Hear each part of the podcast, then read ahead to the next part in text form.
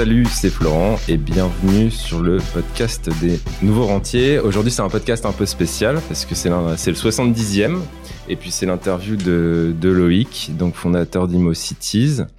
Euh, donc salut Loïc. Salut. Enchanté. Merci de me recevoir. Merci de me recevoir dans tes bureaux aussi. Oui, on se reçoit tous les deux. c'est vrai. Et euh, donc on va commencer par une question très très simple. C'est bah du coup qui es-tu, d'où tu viens, qu'est-ce que tu fais en ce moment, et puis euh, on peut revenir sur euh, la création d'ImoCities et puis euh, ce que tu fais aussi dans l'immobilier peut-être? Ouais. Bah, je m'appelle Loïc Codé, j'ai 32 ou 33, je sais plus, 32 ans, bientôt 33. Ça passe vite. Je suis euh, pro de l'immobilier, surtout l'investissement locatif. J'ai euh, une boîte qui s'appelle euh, ImmoCities, plutôt un ensemble de boîtes qui nous permet de faire l'investissement locatif clé en main. Donc ImmoCities, c'est la partie immobilière. Et une deuxième société qui s'appelle Crestis, qui gère la partie travaux, ameublement. Et les deux boîtes nous permettent de faire du clé en main. Donc qu'est-ce que du, du clé en main? On propose ça déjà depuis depuis 2012 et le clé en main, ça va être de partir du principe que un investisseur ou un futur investisseur a une capacité d'emprunt et on va l'utiliser pour lui permettre d'avoir une rente ou euh, à défaut, si c'est pas une rente, d'avoir un investissement qui est plus patrimonial et qui lui permettra euh, par la suite euh, bah, d'obtenir un logement gratuit à l'issue de son, son, crédit par exemple. On a commencé ça avec mon associé Frédéric Lamé en, en 2012. Frédéric c'est mon meilleur ami et, et on s'est rencontrés sur les bancs de l'école. donc c'est assez sympa de de faire une aventure comme ça à deux avec euh, son meilleur ami, c'est pas facile tous les jours parce que bon, il y a, on est avant tout meilleur ami et après associé. Associé aussi. Ouais. Ouais, ça c'est pas c'est pas c'est pas simple, mais euh, on dit souvent que les associés doivent être complémentaires. Exactement. Ah bah on est ah, par contre la complémentarité, elle est là. Ça c'est bon. Là-dessus, euh, c'est clair, il y a, y a, pas de souci. Mais effectivement, après quand tu as, euh, ça fait quasiment dix ans qu'on fait ça. tu vois, donc j'avais 22, 23 ans. Donc on, était jeunes. Euh, au début, euh, effectivement, euh, l'investissement locatif, on n'avait jamais fait, on ne sait pas de quoi, quoi il s'agit. Et puis l'immobilier, c'est un monde de rencontres, etc. On a rencontré une jeune rentière qui vivait aux États-Unis et qui avait investi massivement en France et elle a commencé avec son crédit étudiant, etc. Et puis elle avait une quarantaine de logements. Et à la base, je faisais tout simplement de la pige pour avoir des mandats de vente, c'est-à-dire pour vendre des biens de manière classique, comme une agence immobilière classique. Et comment commencer? Bien évidemment, c'était euh, l'époque où euh, où on voyait euh, apparaître les agences immobilières un peu low cost. Voilà, 1%, 2% de frais d'agence. Donc je l'ai je l'ai contacté pour prendre son en mandat et au final, au, fur et à mesure de la discussion, comme quoi c'est très important de bien écouter les gens, euh, bah, elle nous a annoncé qu'effectivement elle avait une quarantaine de biens, que bah voilà, donc là, elle essayait de renouveler un peu son parc, que bah, l'appartement en question, elle souhaitait le vendre, qu'elle souhaitait euh, en racheter d'autres par la suite, mais que le problème, c'est qu'elle n'était pas là. Donc euh, évidemment. Euh, pour gérer à distance. Pour gérer à distance et tout, c'était compliqué. Pour euh, pour les visites, c'était compliqué. Pour gérer des travaux, puisque bon, effectivement, dans l'investissement locatif, bah, ce qui se passe, c'est que pour faire des bonnes affaires, bah, naturellement, il faut aller sur des biens qui sont en dessous du prix du marché, donc potentiellement avec travaux. Bah, c'était compliqué pour elle et du coup, bah, cette personne-là, au fur et à mesure, on l'a accompagnée sur tous ces investissements locatifs. Et comme c'était une Française qui habitait aux États-Unis, vers San Francisco, il y a une grosse communauté de Français là-bas. Et elle nous a envoyé au fur et à mesure tous ses amis euh, qui voulaient la même chose. Et euh, évidemment, s'ils sont à San Francisco, en général, ils sont, euh, euh ils travaillent tous chez Facebook, Google, etc. Donc, ils sont plutôt fortunés. Et bah, on, on, a accompagné ces personnes-là dans toutes les étapes bah, d'un investissement locatif, que ce soit bah, la recherche de biens, la mise en relation à l'époque avec des, des partenaires en travaux l'ameublement qu'on a fait nous-mêmes parce que bah voilà au début on savait pas comment enfin on savait pas qui allait monter ouais on fait tout soi-même on savait pas qui allait monter les meubles donc euh, le Ikea on l'a clairement saigné comme tout investisseur immobilier, je crois. on l'a saigné. Euh, enfin bref, on, prenait, on louait le camion là-bas, euh, on déchargeait, je montais les meubles. Euh, Fred, mon associé, allait rendre le camion, il revenait, on allait jeter les, enfin les encombrants, tout ça. Bref. Mais du coup, on était très bon. En, en une journée, on était capable de meubler un appart. Hein. Ouais. Une journée, montre en main, tout compris. la bonne visseuse qui va bien. Ouais, ouais, faut, faut être bien équipé. le secret, c'est que de toute façon, avec des mauvais outils, tu fais du mauvais travail. Donc, faut avoir des bons outils. Et voilà, bon, au fur et à mesure, bah, on a on a compris que c'était une solution qui fonctionnait pour euh, des euh, des personnes qui vivaient à l'étranger. Il y avait un réel besoin, mais pas que. En France aussi, il y a plein de il y a plein de personnes qui souhaiteraient investir en immobilier. Il y a à peu près un tiers. C'est-à-dire qu'un tiers des personnes majeures et vaccinées ou pas encore euh, souhaitent euh, souhaitent investir en immobilier, mais euh, entre les personnes qui souhaitent investir en immobilier et ceux qui le font réellement, il y en a beaucoup moins. Je crois qu'il y a une personne sur 20 qui investit en immobilier. En réalité derrière. Ouais. Donc un, il y a un tiers qui veut, un, tiers qui veut et une personne sur 20 qui investit réellement. Ouais. Donc il y a un moment donné, euh, faut comprendre entre ce, ce tiers et ce un vingtième, faut comprendre pourquoi ils n'investissent pas. Qu'est-ce qui empêche les gens d'investir? Bah, c'est ça qu'il a fallu, c'est ça qu'il a fallu comprendre. Et en fait, c'est assez simple. Le, on a fait plusieurs sondages, plusieurs, on a essayé de comprendre le truc. L'investissement locatif, le premier truc qu'on dit en genre, ouais, j'ai peur de pas louer. Hmm. Oui, c'est la peur numéro un. La peur numéro un, c'est peur de pas louer. Du coup, bon, on est engagé avec des crédits, etc. Donc forcément, euh, perdre de l'argent. C'est pas euh, le mauvais payeur. Ouais, alors, peur de. Alors, le premier, c'est en réalité, c'est pas ça. Le premier, c'est j'ai peur des travaux. D'accord. Donc déjà, il a fallu répondre à cette problématique-là. J'ai peur des travaux. Donc c'est pour ça qu'on a créé une deuxième boîte qui s'appelle Creacities et qui euh, permet de gérer les travaux du début à la fin, que ça soit de la conception. Donc là, on a des architectes en, interne, euh, salariés, qui vont euh, bah, améliorer les plans et suivre le chantier du début à la fin jusqu'à euh, la réception. Donc vraiment un vrai clé en main. Et ça déjà, ça, ça a enlevé le brouillard. La deuxième raison, effectivement, c'est j'ai peur de pas louer. J'ai peur de pas louer, donc comment on répond à ça? Effectivement, la chance, c'est que nous, euh, Imossi, c'est un peu comme un super investisseur, puisque depuis notre création, on a fait à peu près 1200 transactions. Donc, en gros, on a l'habitude de louer, on connaît les loyers, euh, on sait à combien on loue, dans quelle, euh, dans quelle ville, dans quel quartier, dans quelle rue, ou même dans quel bâtiment. Donc, ça permet quand même d'y voir un peu plus clair. Généralement, euh, à peu de choses près, à part c'est un appartement rez-de-chaussée et l'autre au dixième étage sans ascenseur, bon, tu sais à peu près pricé. Et après, effectivement, la dernière, la dernière crainte, c'est j'ai peur du mauvais locataire. Alors, un mauvais locataire, c'est généralement celui qui paye pas, ou celui qui dégrade, ou les deux. Bien, ouais. Donc ça, euh, bon, alors ça, c'est maintenant avec le temps, il y a plein, surtout à fintech, il y a plein d'assurances qui existent. En assurance loyer impayé, alors au début, ça marchait pas très bien les assurances loyer impayées.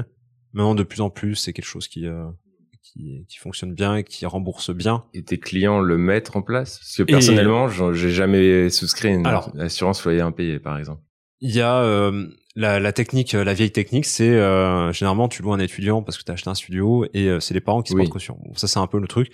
Et effectivement, l'argument c'était un peu dire bah écoute, tu vois, t'as as le gamin qui touche ses APL, 289 euros de CAF il reste 200 euh, balles ou 300 balles sur ton loyer. Les parents peuvent payer. Tu les parents et, voilà. Le dernier truc, les, les, parents ne mangeront pas, ils préféreront payer le loyer de leur gamin plutôt que le laisser dans la merde. Mm. Et, et, ça c'est c'est effectivement le cas.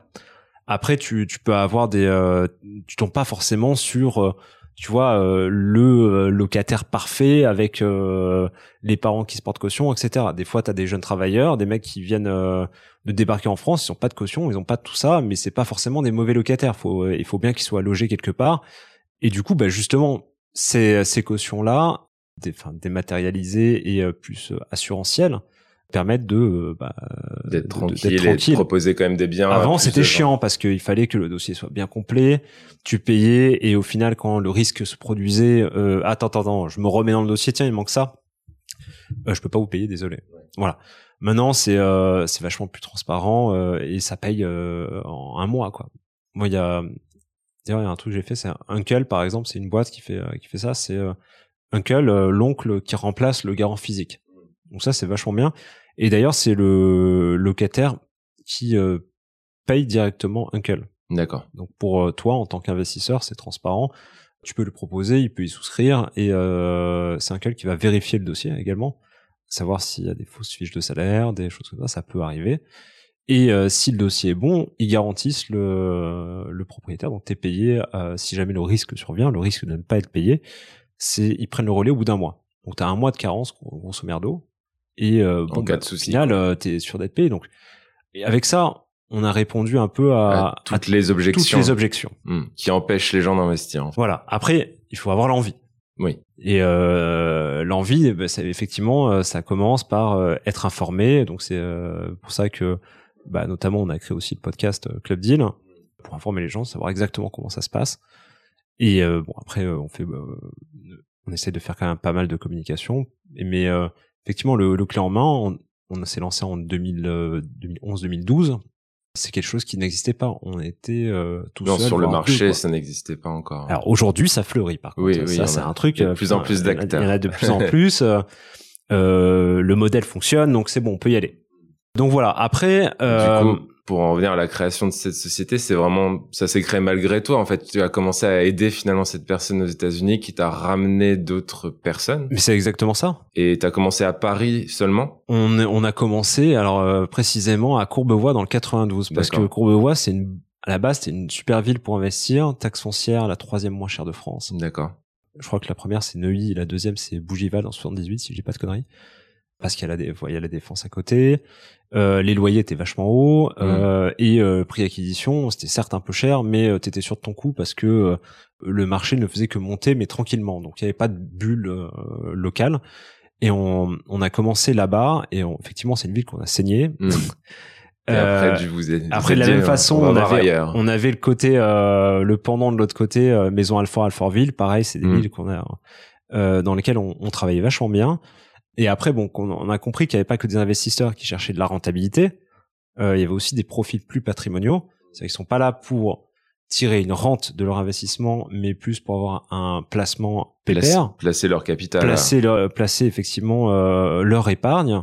Et utiliser le levier bancaire et aussi. utiliser le levier bancaire. Et puis, euh, en partant du principe qu'effectivement, eux allaient plus rechercher un, un TRI qu'une rentabilité euh, nette, euh, triple net ou tout ce qu'on veut.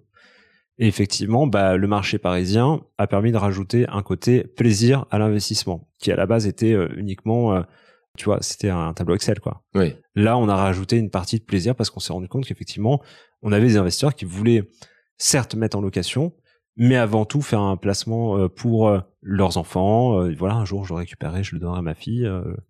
Euh, créer le patrimoine et puis pour potentiellement le réutiliser derrière, ça fait un pied à terre parisien aussi. Bah, d'où euh, l'importance d'avoir des architectes en interne, puisque du coup on est passé de euh, des bons travaux à la papa euh, à effectivement des des choses beaucoup plus fines. Et même des fois, tu vois, en résidence principale, tu te prends pas un archi, tu fais les travaux, tu mm. vois, c'est c'est toi qui, qui, oui, donc ça t'apporte forcément un, un, standing supérieur. Ouais, c'est quelque chose peut-être que tu te paierais pas en résidence principale, parce que peut-être tu tu penseras pas, mais vu que là c'est un peu packagé et que c'est pris en charge dans ton crédit, tu peux te le permettre. Donc tu vois, tu as, aussi cette relation avec un architecte euh, qui est, euh, qui est assez sympa et tu peux... Euh, les travaux, c'est cool, tu peux tout faire. Oui, souvent, quand on est investi en résidence principale, on veut tout, tout faire par soi-même aussi. Ouais, voilà, la peinture le dimanche mmh. euh, et, et, puis et puis faire un peu de jardin aussi, quoi. Donc bon, voilà, ça, là, tout est tout est fait, c'est du clé en main, tu t'occupes de rien, tu vas signer deux fois et c'est tout.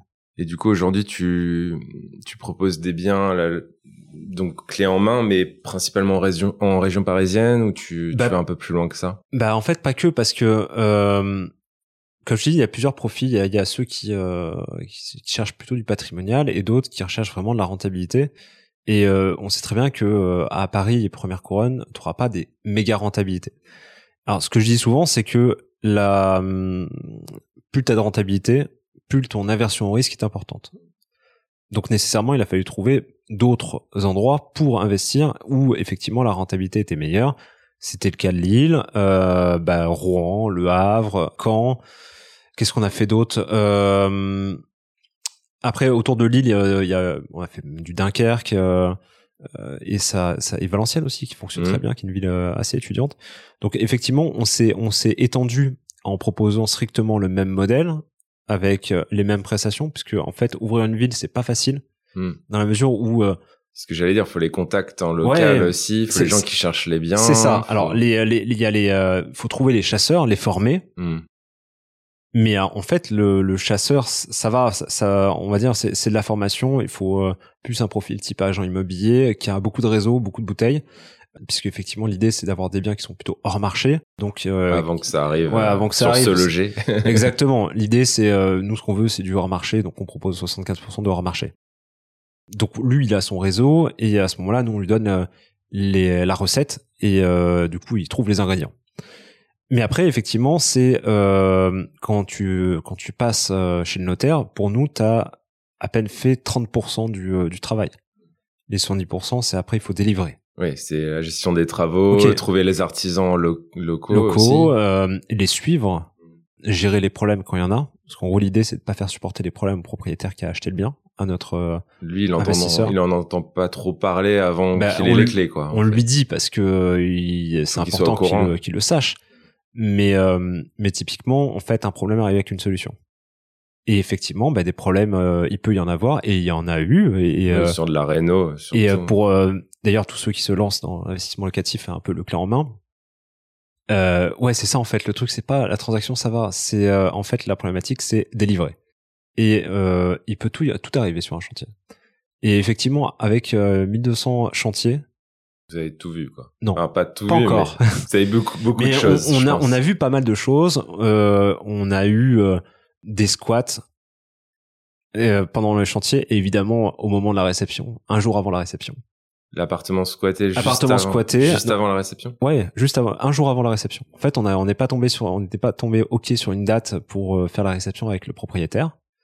Et euh, il faut savoir que c'est l'entreprise qui fait les travaux qui est responsable du squat tant que le PV de réception de chantier n'est pas signé.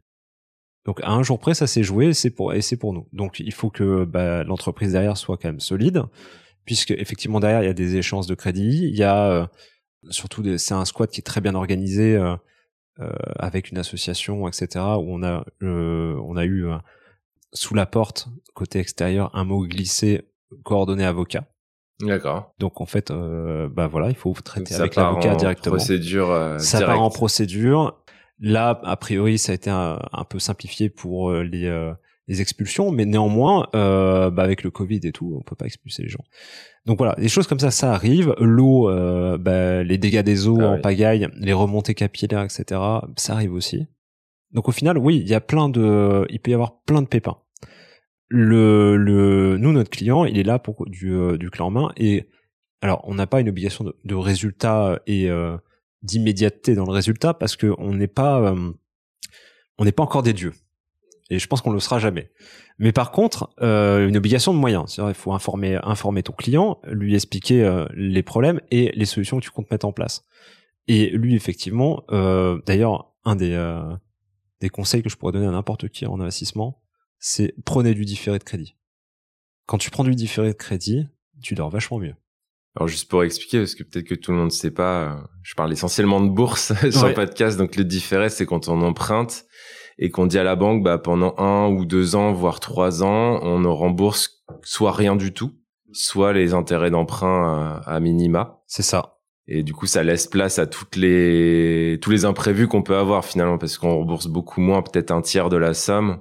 Ouais, tu payes juste les intérêts d'emprunt, donc Mm. euh, effectivement, euh, ouais, même pas. Oui, à peu près avec les taux Ça actuels. dépend euh, des, le- des sommes, mais Ouais, le tiers entre le le 1 cinquième et le tiers, donc ça va et euh, et au final, tu, tu dors vachement mieux la nuit. Euh, Si t'as un mois de retard, au lieu de presser les gens à finir ton chantier euh, le plus rapidement possible Ouais. avec euh, les risques de de, de l'urgence. de l'urgence, Mm. euh, mal finir le truc, etc. Enfin, travailler dans des mauvaises conditions. Là, on est tranquille à peu tu près. prends ton mois, tu Mm. ré- tu euh, tu souffles un bon coup, tu sais que dans tous les cas, euh, t'es pas t'es pas stressé, pressé, et on finit bien et euh, on loue bien.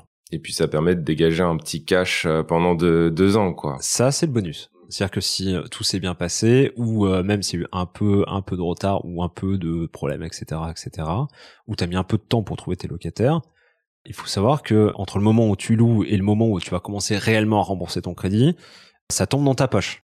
Donc tu te refais un peu de trésor, ça te fait du bien. Donc les premières années, on payait pas d'impôts en général, donc c'est vraiment euh, net, quoi. Ouais. Et surtout, bah, hum, dans le, le, le statut euh, du loueur meublé non professionnel, avec la typologie de biens qu'on cherche, donc c'est avec beaucoup de travaux, et puis effectivement, bon, bah, des prix immobiliers qui sont quand même relativement hauts. Donc entre l'amortissement sur 20 ans, ou 20, enfin ou plus du bien, et euh, l'amortissement des travaux sur une dizaine d'années, l'amortissement du mobilier, les intérêts d'emprunt, et puis comme tu le fais gérer, tu déduis euh, toutes tes charges sur un, un produit, un petit studio, un deux pièces, peu importe, pendant 10-15 ans, tu ne paieras jamais d'impôt. Oui. Ça, les gens ne le savent pas forcément non plus, euh, alors c'est rare de dire euh, ne pas payer d'impôts. En général, quand on parle d'immobilier, on parle souvent de défisque. Alors, la défisque, Parce que c'est tout le monde euh, fait du nu aussi. ouais, c'est ça, c'est faire du nu, euh, faire. euh, Il y a toujours euh, à chaque gouvernement, t'as le petit nom qui va bien, euh, Célier, Borloo, etc. Enfin, t'as tout, euh, tout existe, Dorobien, ouais, plus il, y a, il y a longtemps. Mais au final, ok, tu réduis ton impôt, mais si tu réduis ton impôt, il y a, y a des conséquences. T'achètes plus cher au mètre carré parce que t'achètes dans le neuf. En général, le neuf, c'est pas hyper bien placé parce que bah, naturellement, euh, les plus anciens sont plus centraux et, et les terrains sont souvent éloignés des centres. Exactement. À part quand tu tu démolis pour reconstruire, mais à ce moment-là, euh, bon bah tu payes encore plus cher. Donc ouais, tu payes plus cher, tu loues moins cher parce qu'on te dit c'est encadré, euh, c'est encadré, euh, et tu peux pas louer à tes enfants, etc. Bon, c'est un peu chiant. Et euh, ce qui se passe, c'est que ça, c'est temporisé. C'est-à-dire qu'on te dit pendant, pendant 10 ans, pendant 5 ans, tu pourras pas louer plus cher que ça. Donc naturellement, tous ces programmes-là, ils sont faits euh, bah, à peu près en même temps. Et euh, à l'année N plus 5, N plus 10, tout le monde se met à vendre les biens. Oui, parce qu'il y a plus de défiscalisation et du coup tout le monde. Il y a, plus rien d'intéressant à en tirer et puis euh, puis peut-être potentiellement, tu vois, euh, t'as peut-être un peu le couteau sous la gorge parce que ton euh, ton placement il était pas il était pas du tout rentable. Certes, t'as peut-être payé moins d'impôts, mais par contre t'as eu zéro rentabilité. T'as eu de l'effort d'épargne à fournir tous les mois, donc tu souhaites t'en débarrasser, quitte à payer de la plus-value s'il y a plus-value. Le problème, c'est que quand tu mets 15, 20, 30, 60 appartements à vendre au même endroit en même temps, bah naturellement, ton bien il n'est pas exclusif quoi. Donc euh, comme tu peux pas te démarquer par rapport euh, genre t'as pas fait de travaux donc tu peux pas te démarquer par rapport à la typologie de logement et euh, à sa, sa localisation etc puisque c'est la même. Donc le seul moyen de t'en sortir, c'est te démarquer par le prix. Oui, donc les prix chutent. Les prix chutent. Donc forcément ton placement, il est, au final, il est pas. Donc ouais, sur le neuf, t'achètes t'achètes cher, tu défiscalises potentiellement un peu, mais tu mets aussi un effort d'épargne et à la fin tu vends moins cher que le prix du marché parce que tout le monde veut vendre en même temps. Ouais, alors ça c'est le tableau noir, mais dans le principe c'est un peu ça. Dans l'ancien, ton bien est singulier, il n'y aura pas deux fois le même. Avec euh, quand t'as un, je sais pas un appartement qui date de, enfin un immeuble qui date de 1900, je peux te dire que les configurations elles ont vachement bougé et ton appartement est euh, est vraiment singulier et du coup à ce moment-là bah tu te bats avec d'autres choses les qualités du bien sont euh, sont pas forcément comparables à celui du voisin. Après, à toi de te défendre face à la concurrence, mais en tout cas, elle sera beaucoup moins féroce. Oui, donc potentiellement, tu peux revendre un peu un peu plus cher si tu as bien amélioré le bien, tu as fait un bon standing dans, dans les travaux. Euh. Exactement. Mais du coup, toi, t'as, du coup, t'accompagnes les clients clés en main, et une fois que tu leur as filé les clés, il se passe quoi en fait? Plus grand chose. Alors une fois qu'il, euh, une fois qu'on leur, effectivement, on leur a donné les clés, à ce moment-là, bah, ils partent en location. Il y a différents types de location. Ils peuvent partir en, Airbnb euh, si euh, c'est du Airbnb légal. On ne fait que ça, des locaux commerciaux qui sont transformés en, bah, en Airbnb avec la destination et l'usage qui va bien, hébergement hôtelier. Est-ce que ça, je, juste pour préciser, j'étais pas du tout au courant de ça et le Airbnb, on fait pas ce qu'on veut. Enfin, parce que à Paris, typiquement, on peut pas euh, acheter euh, un bien qui est déjà loué et le transformer en Airbnb parce que là, faut demander à la mairie et la mairie va pas forcément accepter la, la transformation du ouais, bien. et puis même c'est plus, c'est c'est c'est ça globalement. Mais euh, ce qu'il faut se dire, c'est que euh, t'as t'as un lobby quand même qui est assez important, enfin surtout à Paris. Mais d'ailleurs, c'est dans les villes de plus de 100 000 habitants. Oui, c'est ça. Et on arrive très vite. Ouais. Donc, euh, en dessous de 100 000 habitants, on fait ce qu'on veut. On fait a priori ce qu'on veut. Après, c'est au cas par cas. Mais euh, même dans les villes de 100 000 habitants, moi, je conseille d'acheter des, euh, des locaux commerciaux parce que un jour ça va venir et les, la loi on la connaît déjà, donc autant autant faire ce peu et et t'es tranquille. Ouais, ouais t'es tranquille et tu sais que ton placement il, il, est plus périn dans le temps, quoi. Mais ouais, donc soit du Airbnb, donc là effectivement on a des conciergeries partenaires en fonction de la localisation soit en LMNP classique ou LMP, peu importe, mais la, location qui constitue la résidence principale du locataire en meublé, euh, en meublé, voilà. Mmh. Donc ça, euh, pareil, on a des, des partenaires avec qui euh, on a dealé, euh, tu vois, une première mise en location avec, par exemple, six mois de gestion locative offert. Voilà, ça c'est ce qu'on a dealé. Et ils ont des process qui sont qui sont à mon avis bons et qui correspondent à notre ADN. Donc il y a une partie euh, très euh, web 2.0, 3.0, ce qu'on veut, donc effectivement avec la sélection des dossiers, etc. Avec une partie humaine où euh, les visites se font, peuvent se faire en virtuel, mais aussi en physique. Parce que c'est important de sentir le bien et de, de savoir si oui ou non ça correspond aux besoins d'un locataire. Sur vidéo, tu vois plein de trucs, ça c'est cool, mais par contre, T'as besoin de sentir le lieu, t'as besoin d'être dans la cage d'escalier, etc. Ouais, bien sûr. De, de, ressentir le truc. Et après, bon voilà, ils font la gestion aussi. Et qu'est-ce qui reste? Il reste le bail mobilité aussi. Donc le bail mobilité, euh, de la même façon que un Airbnb, ça se gère à peu près pareil avec une conciergerie. Voilà. Après, ce qui est cool dans l'immobilier, c'est que si tu as fait un bon premier investissement, tu peux rebondir et, faire, prendre sur un deuxième, un troisième, un quatrième, etc. Et l'avantage, c'est que bah, du coup, euh, nos clients, nos investisseurs, généralement, ils refont un investissement l'année qui suit le premier. Oui, parce que ça donne envie, quoi. Si le ah premier bah, tourne bien, finalement. Le premier, s'il tourne bien, t'as envie de, de continuer. Tu oui, dis, euh, souvent, oui. ta capacité d'emprunt, elle a pas, elle a pas bougé, donc euh, potentiellement, bah après, c'est, tu continues, tu continues, tu continues.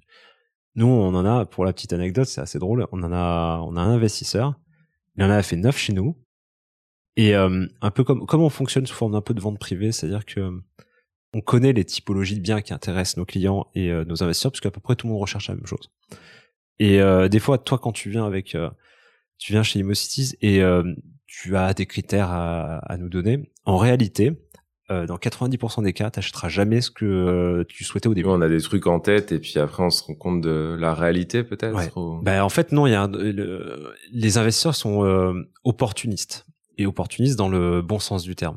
Donc en fait, ils captent des opportunités et leur préjugé du début, bah au final, euh, tu sais quelqu'un qui vient et dit voilà je vais acheter un immeuble et il soir avec cinq apparts, tu sais pas pourquoi. Et vice versa. Ou alors euh, tu as aussi des investisseurs qui sont un peu méfiants et qui cachent un peu leur jeu parce que euh, au début ils disent voilà on va tester euh, la solution ImmoCities et euh, bah si ça marche bien on ouvre les vannes. Donc ça ça arrive aussi. Donc euh, s'il me dit voilà j'arrive avec un budget de 200 000 et au final il en a un million cinq derrière. Bon voilà donc ça peut tout tout existe et c'est la raison pour laquelle on s'est dit bon, ça sert à rien de faire la recherche personnalisée. Néanmoins, on fera sous forme de vente privée, on, a un bien, on a travaillé le dossier, donc on a une dizaine de pages avec, euh, tu vois, sur la localisation, sur euh, tous les points d'intérêt à proximité, est-ce qu'il y a des écoles, des machins, etc. Et une étude de rentabilité, avec d'un côté euh, bah, toutes tes dépenses, ce soit bah, le prix du bien qu'on a négocié pour toi, les, honoraires, parce que effectivement c'est pas une activité philanthrope naturellement. Les euh, frais de notaire, euh, les, le mobilier, les prochains travaux, etc. Donc ça te fait un total investi euh, net et de l'autre côté, tu as potentiellement ce que tu vas gagner. Donc c'est ton loyer et charges comprises, moins les charges de copropriété, moins la taxe foncière. On peut aller encore plus loin avec euh, en retirant les assurances, etc., etc. Et ça te donne une rentabilité nette et entre localisation, budget total, rentabilité nette, tu vois, avec ces trois quatre variables là, quand tu reçois un truc, tu sais si ça, si t'intéresse ou pas. Raison pour laquelle notre investisseur avec ses neuf appartements, bah, il, il s'est acheté une Apple Watch parce qu'il savait que bah, les bonnes opportunités elles partaient très vite, entre 4 minutes et 2 jours. D'accord. Donc du coup, bah, naturellement, pour qu'il reste dans le coup et qu'il se fasse pas doubler, il a acheté sa petite montre euh, et même en réunion, il regarde comme ça, il clique dessus. S'il voit un mail euh, Ouais, de ouais. votre part, c'est ça S'il voit un mail de notre part, un truc, et du coup comme ça, il, euh, il, Il appelle, il prend son vite. téléphone, il saute dessus et il prend l'opportunité. Hmm. D'accord. Ouais, il s'est fait avoir deux ou trois fois, du coup, où il y a, il y a des biens qui l'intéressaient, mais euh, il n'a pas eu le temps de. Enfin, on l'avait déjà vendu avant même qu'il ait pu appeler, quoi. Du coup, ça me fait penser à deux questions. C'est comment comment tu commences? Enfin, quand tu pars de zéro, euh, vraiment, t'as t'as rien du tout. Quelles sont les conditions un peu euh, type pour pouvoir euh, faire un Pour investissement investir, alors ouais, effectivement, c'est une très bonne question. Le quand tu investis dans l'immobilier, le j'investis en partant de zéro, un peu le truc, euh, truc tu vois sur YouTube assez facilement, Mhm. euh, devenir riche en cinq minutes et euh, à partir de zéro. Non, ça n'existe pas vraiment. Euh, oui, on peut investir à partir de zéro et euh, se, se faire petit à petit. euh, Là-dessus, il y a, y a aucun problème. En revanche, avec les conditions actuelles de crédit, puisque généralement quand tu fais de l'immobilier, tu fais du levier bancaire, sinon il n'y a pas d'intérêt, bah, naturellement, tu besoin d'un apport. Donc tu peux, es obligé de déjà toi te mettre à l'abri de tes propres euh, besoins et de tes potentielles emmerdes, une machine à laver qui pète, ta voiture qui tombe en panne, etc. Et d'un autre côté, avoir un apport, donc c'est-à-dire de l'argent de côté qui te permette d'amorcer la pompe pour euh, acheter ton bien. Généralement, c'est 10%. 10% du prix du bien. Et le reste, effectivement, est financé euh, par la banque. Donc ça, c'est c'est assez simple. Mais effectivement, tu es obligé quand même d'avoir un peu de cash, quoi. Parce que même quand tu passes chez le notaire, quoi qu'il arrive, on te demande 5% tout de suite. Donc tu es obligé d'avoir au moins 5% disponible immédiatement. Et après, vu que tu vas chercher un, tu vas, tu vas chercher euh, un crédit, bah, naturellement, tu as quand même besoin d'avoir un CDI ou euh, si tu es indépendant d'avoir au moins trois bilans euh, positifs, etc., etc. Donc oui, l'investissement locatif, c'est euh, beaucoup de monde y a droit, mais avec quand même des astérix et des conditions, quoi. Ok. Et du coup, comment Et la deuxième question, c'était parce que moi personnellement, typiquement, j'ai été bloqué à un moment. Tu vois, j'ai le plafond de verre. Ouais, le petit plafond. Euh, j'avais mon CDI, je gagnais bien ma vie, tout ça. Enfin, ça relativement bien, ça allait bien. Et oui, dans les 600 600 000 euros d'emprunt, là, les banques ont commencé à, à me dire non. Et du coup, comment tu parlais de cet investisseur qui avait investi neuf biens, donc ça représente quand même, j'imagine, une capacité d'emprunt assez importante. Comment il a fait pour ne pas justement euh, atteindre ce plafond et continuer à investir? Bah, l'avantage c'est que les premiers placements qu'il a fait, alors le premier était assez patrimonial, donc il avait euh, un 5, 5 de rentabilité. Donc avec son apport, il était à l'autofinancement. En gros, euh, pas touché. C'est-à-dire que bon, en gros, euh, qu'il ait qu'il ait fait ou qu'il ait pas fait, il a perdu son apport, mais globalement, il avait un peu de cash de, de côté. Donc pour la banque, c'était zéro. Le deuxième, on a fait un investissement un peu plus un peu plus risqué avec enfin une aversion au risque un peu plus importante où là effectivement il était en gros cash flow positif. D'accord. Donc il était à, à 10 points donc c'est-à-dire qu'il avait 4 euh, points nets euh, dans sa poche. Le deuxième pareil, etc., etc. Donc en fait, il n'a fait qu'augmenter ses capacités, sa capacité d'emprunt au fur et à mesure. Ouais, c'est souvent ce qu'on comprend pas euh, quand on est vraiment débutant dans l'immobilier, c'est qu'on se dit ah bah tiens finalement je vais parce que les gens comparent ça probablement à la résidence principale. Ouais où là clairement les banques considèrent que c'est une dette, ça, euh, que c'est euh, une charge en fait. Un immobilier locatif, en fait, la banque va prendre 70 à 80% des revenus mm, mm. et euh, faire la déduction de l'emprunt. Et le l'excédent finalement va considérer que c'est des revenus supplémentaires. C'est ça. Et du coup, il y a cette capacité finalement à augmenter finalement ses revenus. Plus on investit, plus on augmente ses revenus si on fait du cash flow positif. Exactement. Après, il y, a un gros warning quand même là-dessus. Oui, on peut les cumuler. Euh, oui, il y a même des martingales pour euh, pour emprunter euh, plus, etc. Après, il faut quand même partir du principe que il ne faut pas avoir besoin de cet investissement locatif pour vivre. Enfin, partir de ce principe-là. En gros, là où moi je suis clair avec moi-même, à titre perso, c'est est-ce que si jamais ça se loue pas du tout, jamais, le bien restera vide, est-ce que je m'en sors financièrement? Est-ce que moi je suis à l'abri de mes propres charges? Est-ce que euh, je suis à l'abri de, ce qui peut m'arriver dans la vie? Même si euh, il n'y a pas un euro qui rentre. Et si à partir de ce moment-là, on est OK avec ça, on peut investir sans aucune difficulté si, on, si en, gros on a besoin de ça pour vivre ou si le non-paiement d'un loyer te met en galère, faut pas se lancer, c'est trop risqué. Euh, c'est c'est des signes que le projet des signes de fragilité. Il y a effectivement et en fait c'est pour ça que euh, je disais oui presque tout le monde peut investir mais il faut quand même euh, ça se prépare quoi en fait oui tout le monde peut le faire mais il faut préparer son coup avoir un, un gros matelas de sécurité c'est quand même bien pour bah, bien dormir, ne pas se faire des nœuds au cerveau. Même pour euh, assurer les banques pour emprunter aussi. Oui, bien sûr. Hmm. Bah après, euh, tu sais, quand euh, t'as beaucoup de forceurs hein, aussi. Hein, donc c'est les mecs, qui en fait, avec l'arrivée des, il y a beaucoup de formateurs, etc. Qui, tu vois, le message, c'est effectivement partez de zéro. Oui, tu peux partir de zéro. Oui, tu peux faire croire à ta banque que c'est ta résidence principale et au final tu vas la louer. Tu peux faire croire plein de trucs. Mais au final, le mec paie pas son loyer toi tu es dans la merde donc tu paieras pas tu paieras pas ton crédit. Donc ça ça peut marcher euh, en 3 4 mois parce que euh, tu peux différer assez facilement euh, tes mensualités. Mais mais après c'est on va dire ça devient des des des des problèmes qui sont malheureux parce que toi tu vas mettre la pression en tant que propriétaire tu vas mettre la pression sur ton locataire. Donc tu vas aller peut-être même au-delà de ce qui est légal. Tu vas aller frapper chez lui à la porte tu vas tu vas t'engueuler etc enfin tu vas te mettre mal quoi.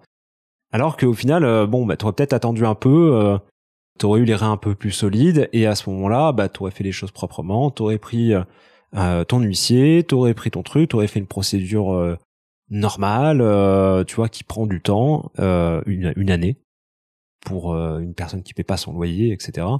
Mais au moins, tu vois, tu aurais respecté les règles. Et puis, en, général, le, c'est vrai que le locataire a quand même beaucoup de droits. Alors, il y a, y a un côté où c'est très bien pour lui, mais effectivement, pour l'investisseur, euh, bah, ça peut être problématique. Donc forcément, vaut mieux, euh, vaut mieux prévoir son coût, avoir vraiment ce, un peu de cash de côté, c'est important. Même que ce soit dans l'immobilier ou ailleurs. Hein. Oui, oui. C'est toujours bien d'avoir un. Euh, moi, j'en parle souvent sur le podcast aussi, d'avoir un petit matelas de sécurité. Ouais. Et ce matelas, bah forcément, faut qu'il augmente euh, dès qu'on investit dans l'immobilier aussi. C'est de d'augmenter ce matelas pour avoir euh, tous les coups durs qu'on peut gérer. Euh, ouais, bien sûr. Sans être dans la merde. Bah, tu vois, quand on fait le, ah, je suis pas un spécialiste de de la bourse, par exemple, mais quand tu investis en bourse, c'est-à-dire que tu as, enfin, tu acceptes que tout ce que tu as investi, tu puisses le perdre.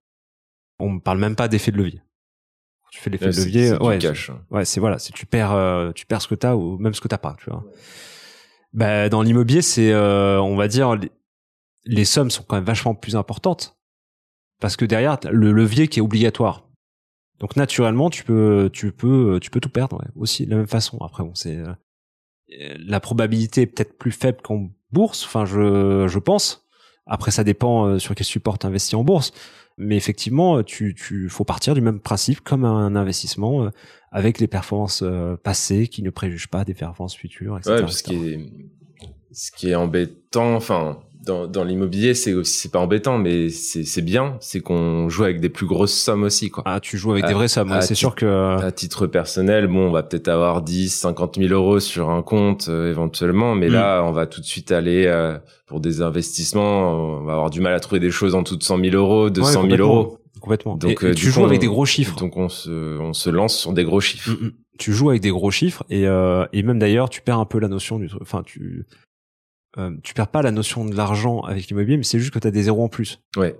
Et, c'est vrai quand tu vois, j'avais j'ai mis 100 000 euros de travaux, tu t'as presque l'impression que c'est pas grand chose à force. Ouais. ouais.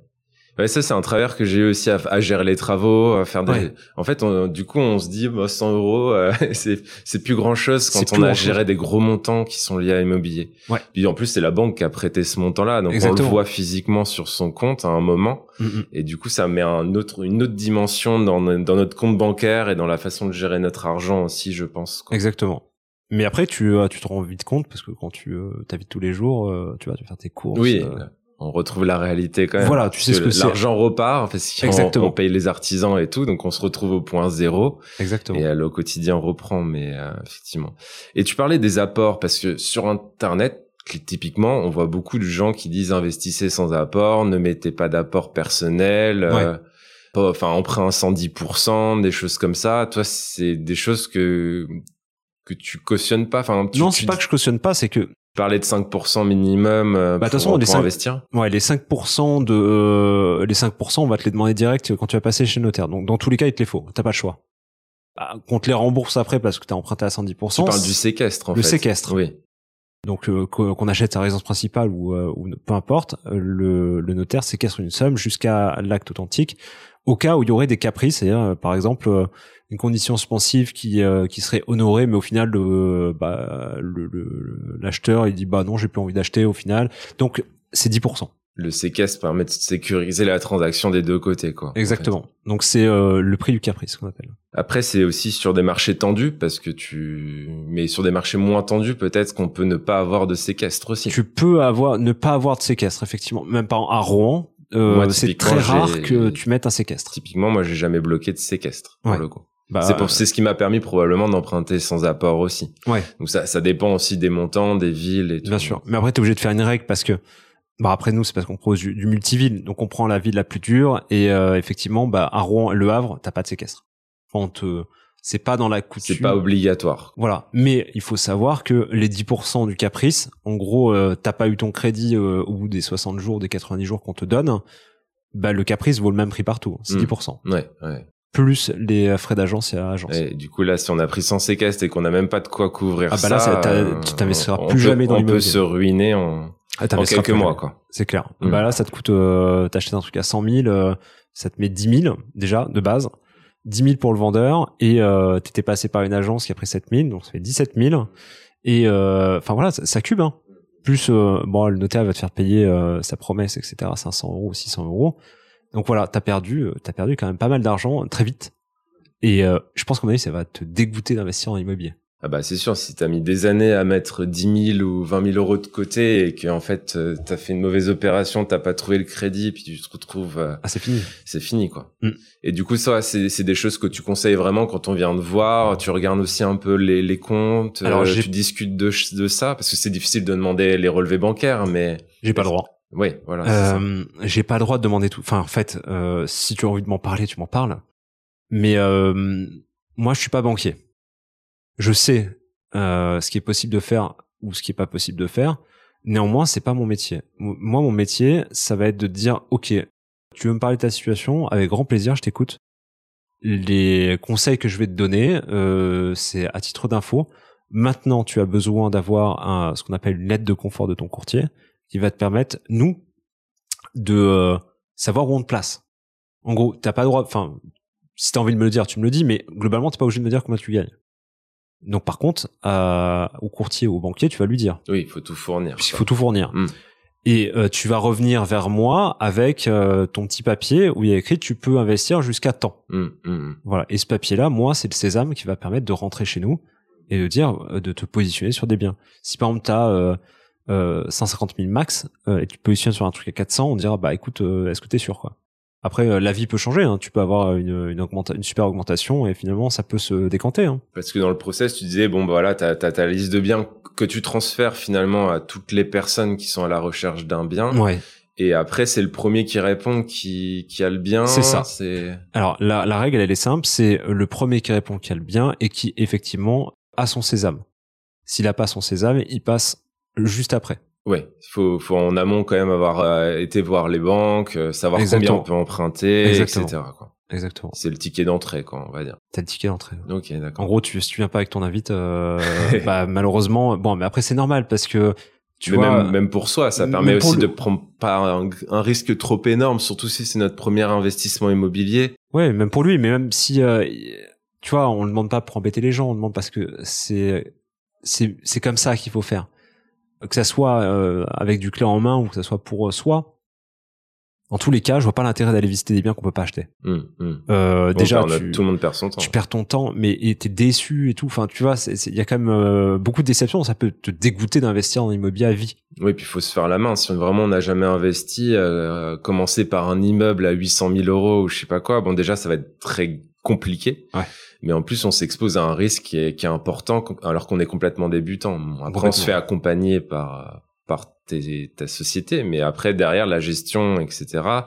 Le bien, il nous appartient à la fin, donc c'est à nous de gérer la chose quand même à un moment. Quoi. À un moment donné, oui, prend notre responsabilité d'investisseur. Soit tu le fais gérer, et puis bon là, tu t'en occupes pas trop, quoi. Mais mm. euh, soit effectivement, tu décides. On on a euh, peut-être 2% des clients qui gèrent eux-mêmes. D'accord. C'est pas beaucoup. Ouais. Sachant que euh, la, la, gestion, c'est déductible de tes revenus.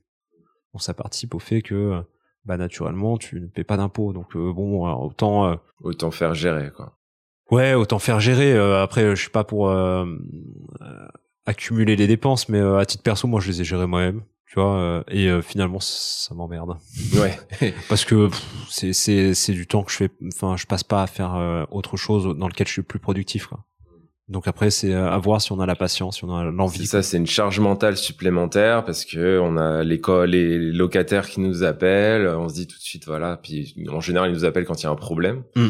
Donc ça fait une charge mentale supplémentaire qui nous empêche de gérer d'autres projets quoi finalement à part le nouvel an, en général, euh, on peut souhaiter la bonne année. Ouais. Euh, généralement, quand un locataire appelle, c'est qu'il y a un truc qui va pas. Il faut savoir qu'en plus, dans, euh, tu vois, il y a un filtre parce que, enfin, il y a un filtre à avoir parce que dans à peu près 70% des coups de fil de locataires, la plupart du temps, c'est soit de la mauvaise utilisation, soit je sais pas utiliser un truc, euh, ou soit c'est pas grand chose et ça peut ça peut vite s'arranger quoi les, les vrais problèmes les vrais gros problèmes il y en a que très peu donc effectivement et puis il y a pas d'heure il n'y a pas de jour. Lundi, mardi ou dimanche, c'est pareil. 20h, 23h, c'est pareil. Donc, euh, et ça, on a euh, des, histoires, on en a plein. Au début, effectivement, on faisait la gestion nous-mêmes et euh, des belles histoires de, location, enfin de, locataires, on en a plein. Après, que ça soit des, des choses qui soient vraies ou des choses qui soient pas vraies. De, du plus grave au plus important. Mais pour s'enlever cette charge mentale, faire gérer, c'est cool, quoi. D'ailleurs, Pour rebondir là-dessus, quel est le truc le pire qui t'est arrivé en tant qu'investisseur immobilier? Que ce soit pour toi ou pour la boîte peut-être? Tu parlais de ce squat, est-ce que c'est le, le non, truc le pas pire? Est-ce que c'est le pire? Euh, Je sais pas. Après, on, a, on en a beaucoup de petits, il y a des petits trucs. euh, Quand on a commencé le Airbnb, alors les, euh, donc on a voulu tester par nous-mêmes. On avait pris un appartement, on avait fait des travaux euh, spécialement pour ce Airbnb-là parce qu'on a vu que le marché se professionnalisait un peu. Donc on, avec une grosse montée en gamme et euh, on l'a exploité. On l'a exploité comme un avion. Départ 10 heures, midi ménage, rempli 14 heures. Euh, l'histoire des clés, euh, du coup on avait installé un, bah, le master lock qui à l'époque- ça n'existait pas trop, j'avais trouvé ça aux États-Unis euh, et euh, du coup euh, on se les fait euh, venir de des États-Unis et au final tu vois des, des problèmes de clés de merde. 4 heures du matin, des touristes qui arrive ils vont faire la fête. Et puis, naturellement, ils se font piquer leur sac, etc. Toi, à 4 heures du matin, elle t'appelle, elle dit, ouais, écoutez, je me suis fait voler, venez. euh. Et puisqu'ils pouvaient plus rentrer Ils dans pouvaient rentrer. dans l'appartement. Ils avaient pas Et après, je me mets à leur place, tu vois, t'es pas bien, tu dis, mais qu'est-ce que je vais foutre à 4 heures du matin, Mm, quoi. mm, mm. Mais toi, tu te mets à la place dans ton lit, tu vois, tu te dis, mais qu'est-ce que je vais, fais chier, quoi. Donc bon, t'es obligé de te déplacer, enfin, tu vois, donc tu, tu rumines un peu, mais t'y vas. Mais Déjà, ils ont de la chance que tu sois pas en mode avion ou que tu Oui, sois- oui, mais, que tu répondes. Non, quoi. mais tu vois, là, après, le, le stress, parce que euh, je suis en mode avion, mais le matin, je vois ça. C'est le premier truc que je vois en me réveillant. Ça, bon, voilà, c'est c'est c'est dommage pour elle et et c'est chiant pour nous. Tu vois, c'est c'est des, des choses comme ça. Après, euh, qu'est-ce que j'ai eu d'autre euh, ça, ça va. C'est Alors un- si, moi, à titre perso, truc. ouais, ça, ça va. Moi, à titre perso, j'en ai eu un bon. Ouais. Mais après, je relativise beaucoup. Je suis toujours, euh, je suis très positif. Donc, euh, j'ai eu un, je me suis acheté un petit appart sur Courbevoie. Euh, je l'avais mis en location, euh, petit, petit mais top, tu vois, enfin bien équipé et tout. Je pars en vacances et euh, et là, euh, la voisine du dessus, qui elle était en Thaïlande et son ballon pète. Elle est pas là. J'ai eu 300 litres d'eau dans l'appartement avec le plafond qui s'est décroché, etc. et les locataires en place procédure, euh, ça a duré euh, huit mois. Huit mois sans... Ah, la locataire continue à payer son loyer, mais au bout d'un moment, en tant qu'être humain, je peux pas lui faire payer l'intégralité du loyer, alors que la nana, elle a, elle a pas de plafond. Enfin, elle a, elle, est- elle a le vrai plafond, euh, mais pas le faux plafond avec les spots, etc. et euh, les aménagements. Donc du coup, je peux pas lui faire payer l'intégralité du loyer. Je suis obligé de lui euh, dégréver un peu, tu vois. Puis euh, naturellement, au bout d'un moment, quand t'as un dégât des eaux, bah, il y a forcément des problèmes d'humidité, parquet qui gondole, etc. Et puis naturellement, euh, tu reçois très vite euh, sans recommander pour dire je pars. C'est logique. Toi, t'es pour rien, tu vois, t'as fait tes travaux, t'as fait un truc nickel, t'as le ciel qui t'est tombé sur la tête, clairement.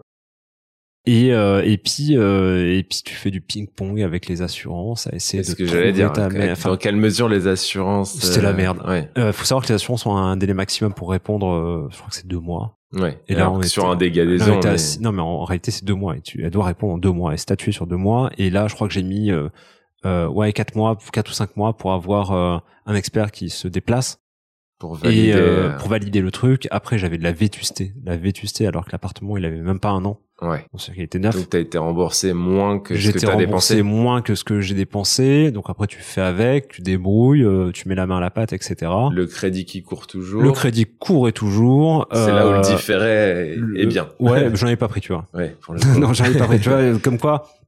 Euh, ça, c'est un- on apprend les cordeliers sont les plus mal chaussés. J'avais pas pris de différé parce que euh, si j'avais pris deux mois, quoi, histoire de, Ouais. histoire de faire les travaux. Mais euh, effectivement, j'avais pas prévu mon coup euh, de me dire tiens, il va y avoir un dégât des eaux et ça va durer huit mois. Imprévisible ce genre de choses. Ouais, voilà, c'est imprévisible, mais euh, tu vois, euh, un, effectivement, j'aurais pu mieux m'en sortir si j'avais pris un différé. Deux, j'ai perdu de l'énergie, euh, j'ai perdu du temps, Du stress. du stress. Et, euh, et au final, tu vois, je l'ai vendu. Je l'ai vendu. Pas que l'appartement, enfin, on l'a, je l'ai refait nickel, comme il était au premier jour. Mais euh, tu vois, ça m'a Tu t'es dit mauvais karma sur cet Karma, appartement, ouais. je revends. mauvais karma. Mais euh, et après, et je l'ai euh, et je l'ai vendu à une personne qui a continué à le de le louer et ça se passe très bien aujourd'hui. Enfin, j'ai des nouvelles. euh, D'accord. il, il fonctionne impeccable, pas de souci.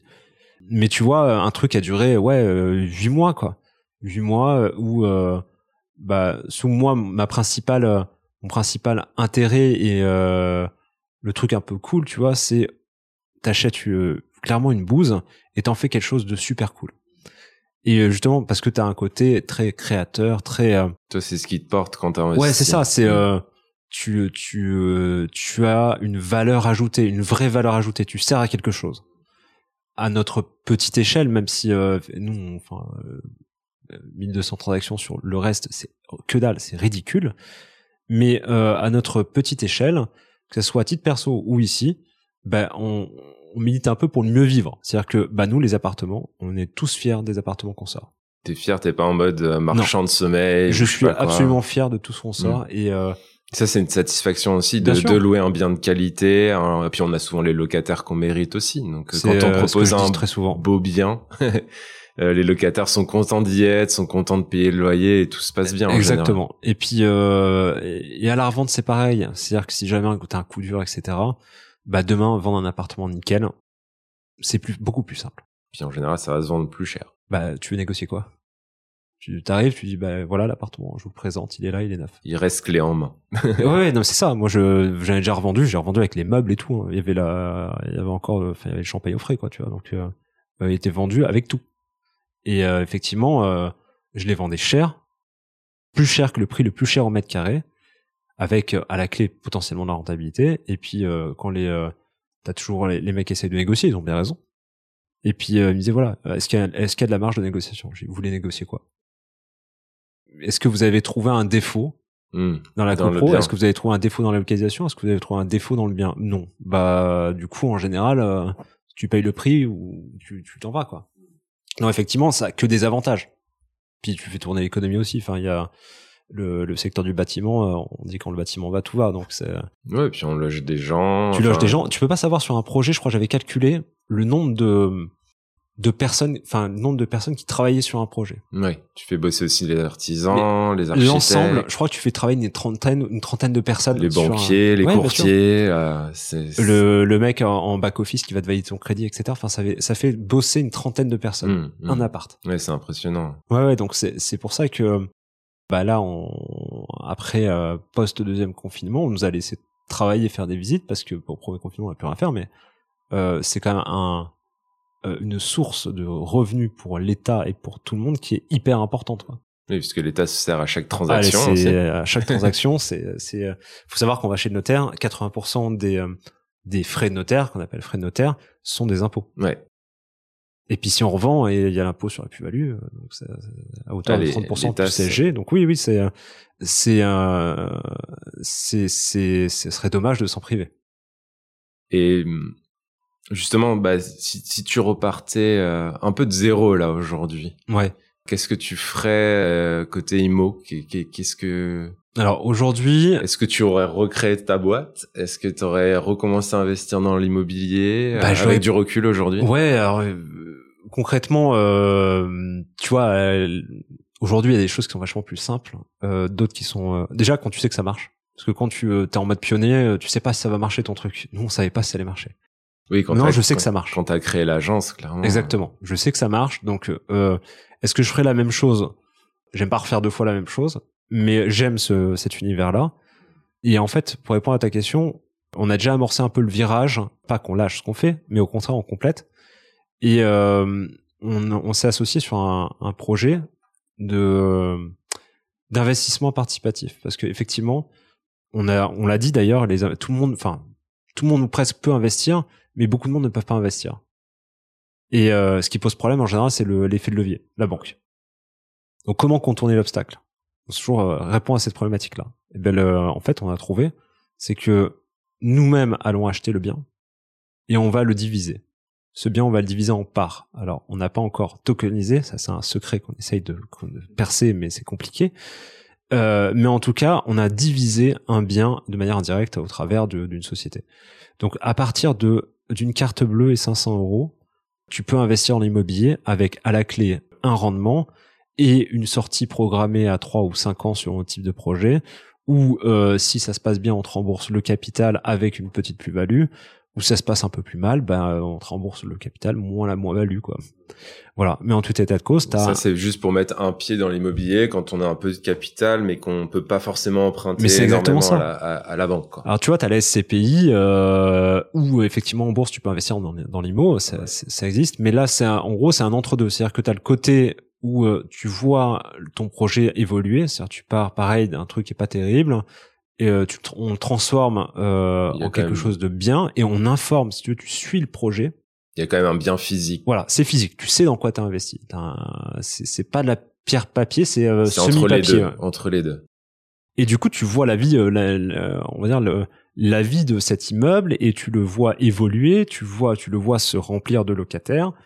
Et euh, effectivement, euh, bah, à la fin, euh, la mise en vente avec une perspective potentielle de plus-value selon le marché. Et euh, donc les, les rendements, alors les rendements sont variables, mais euh, là, je, je parle d'un cas précis. On a fait une colloque euh, sur euh, dans, nord de la France et on a euh, 12% de rentabilité. Hmm. Ce qui est très bien dans l'immobilier. Bah, en fait, en gros, c'est le l'i- l'immeuble ne crache pas à 12%, mais en réalité, vu que l'effet de levier, c'est nous qui l'avons supporté, en fait, le euh, euh, en tant que porteur de projet, on l'a supporté, mais par contre, les, les personnes qui ont investi, des internautes qui ont investi, ont bénéficié de cet effet de levier-là euh, sans avoir été voir leur banque. Donc ça, c'est quand même pas mal. Tu peux investir à partir de 500 euros. C'est pas, enfin, pour l'immobilier, c'est pas une grosse somme. quoi. Non. Comparé à des 150, 200 000 euros. Complètement. ouais.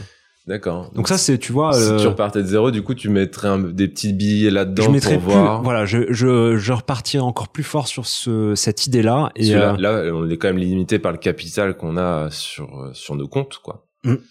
Mais euh, tu continueras aussi à investir dans l'immobilier parce moi, à que titre perso, oui, toujours. Ouais. Parce Toujours. Aujourd'hui, il y a plein, il y a plein de gens qui parlent des réglementations qui ont été mises en place au début de l'année, etc., qui empêchent d'investir euh, entre guillemets. Mais euh, tu te ferais la main peut-être sur ce truc-là pour voir physiquement comment comment ça permet quand même. Je réfléchis en même temps, hein, mais ça, ouais, ouais. ça permet de voir quand même comment se déroule un projet immobilier. En- Bah, on met on met 500 euros pour voir. Ça, ça nous permet de nous familiariser avec tout ce monde-là et après pourquoi pas derrière emprunter et faire un vrai projet quoi. Ah, tu peux. Oui, voilà. Alors, il y a, nous, on le voit de deux façons, euh, même de trois façons. La première façon, c'est euh, tu débarques, euh, l'immobilier, ça t'intéressait pas, mais tu vois qu'il y a un bon rendement. Point. Voilà. Donc là, c'est le, le, le premier profil. Le deuxième profil, c'est celui qui veut investir effectivement dans l'immobilier réel, dans la vie réelle, mais qui a envie de se familiariser et presque tirer à blanc. Donc là, il tire avec 500, 1000, enfin, il met ce qu'il veut mais euh, on va dire le risque est limité à ce qu'il met. Et le troisième investisseur, c'est celui qui a beaucoup investi dans l'immobilier, qui euh, n'a malheureusement pas ou plus de capacité d'emprunt parce que il a acheté euh, sa résidence principale, par exemple, qu'il a plombé. Et à ce moment-là, effectivement, bah lui, c'est une bonne solution parce que euh, ça lui permet de continuer avec son, son bas de laine. Donc tu vois, ça, ça va à tout le monde au final. Après, moi, je pense souvent, euh, tu vois, aux indépendants ou euh, bah, aux, aux gars qui se lancent et qui sont euh, jeunes entrepreneurs, ambitieux, etc. et qui se font refouler de leur banque parce qu'ils n'ont pas trois bilans positifs. Et on sait que dans une boîte, bah, des fois, tu fais pas des bilans positifs tout de suite parce que bah, tu as besoin d'investir, tu as besoin... Et t'es pas une boîte à bilan, tu, tu bosses, quoi. Et effectivement, bah, là, c'est une bonne solution pour euh, se mettre dedans, Utiliser Et sa pas avoir ses contraintes, bien sûr, placer euh, quand même sur l'aspect immobilier. quoi. complètement. Ok, ouais, c'est intéressant. Euh, je sais pas, je pense qu'on a couvert un petit peu tout ce que je voulais Ouais. couvrir aujourd'hui. Je sais pas si ça fait longtemps qu'on parle. Ça fait euh, une petite heure. Ah, bah ça va. Ça va. Ok. Et peut-être dernière question pour la route. Si je te filais 20 000 euros là, Ouais, qu'est-ce que t'en ferais? Pour les vacances. Tu vas. D'accord. Euh, là, cl- clairement, avec le, le Covid, j'ai besoin de vacances. J'en ai envie, j'en Ça rêve fait la des nuit. belles vacances, à 20 000 euros. Ouais, tu peux. euh, oui, oui, tu, tu, tu, tu fais des, des belles vacances. Non, après, si tu me donnais 20 000 euros tout de suite, bah là, concrètement, euh, si tu me donnes 20 000 euros, bah ça me fait un bel apport pour euh, pour acheter quelque chose. D'accord? Donc, tu as 20 000 euros. Allez, ça veut dire que tu peux faire potentiellement, si tu as les conditions qui sont réunies, euh, sans trop de problème, aller sur un projet à 200, 250 000, quoi.